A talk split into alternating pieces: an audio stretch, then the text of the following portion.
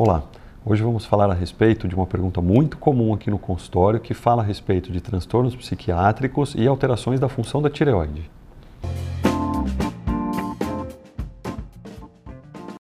Meu nome é Arthur Vicentino, eu sou cirurgião de cabeça e pescoço e no nosso dia a dia, talvez a doença que a gente mais trate aqui, ou o órgão que a gente mais trata, é a tireoide, são alterações da glândula tireoide. É muito comum o questionamento aqui, a pergunta dos pacientes no consultório a respeito de alterações psiquiátricas e da alteração da função da tireoide.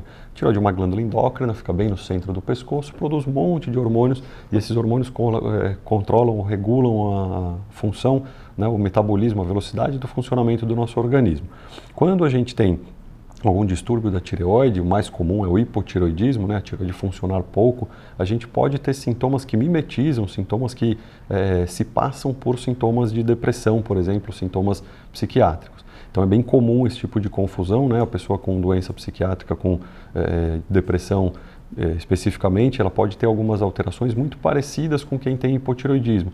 Então, a pessoa fica muito cansada, fica muito para baixo, fica sem vontade de fazer as coisas, né? Com, com uma fadiga constante, com muito sono, vontade de não sair da cama, vontade de não sair de casa, de não trabalhar. Isso tudo pode ser sintoma combinado, claro que não são os únicos sintomas, mas alguns desses sintomas são comuns para as duas coisas.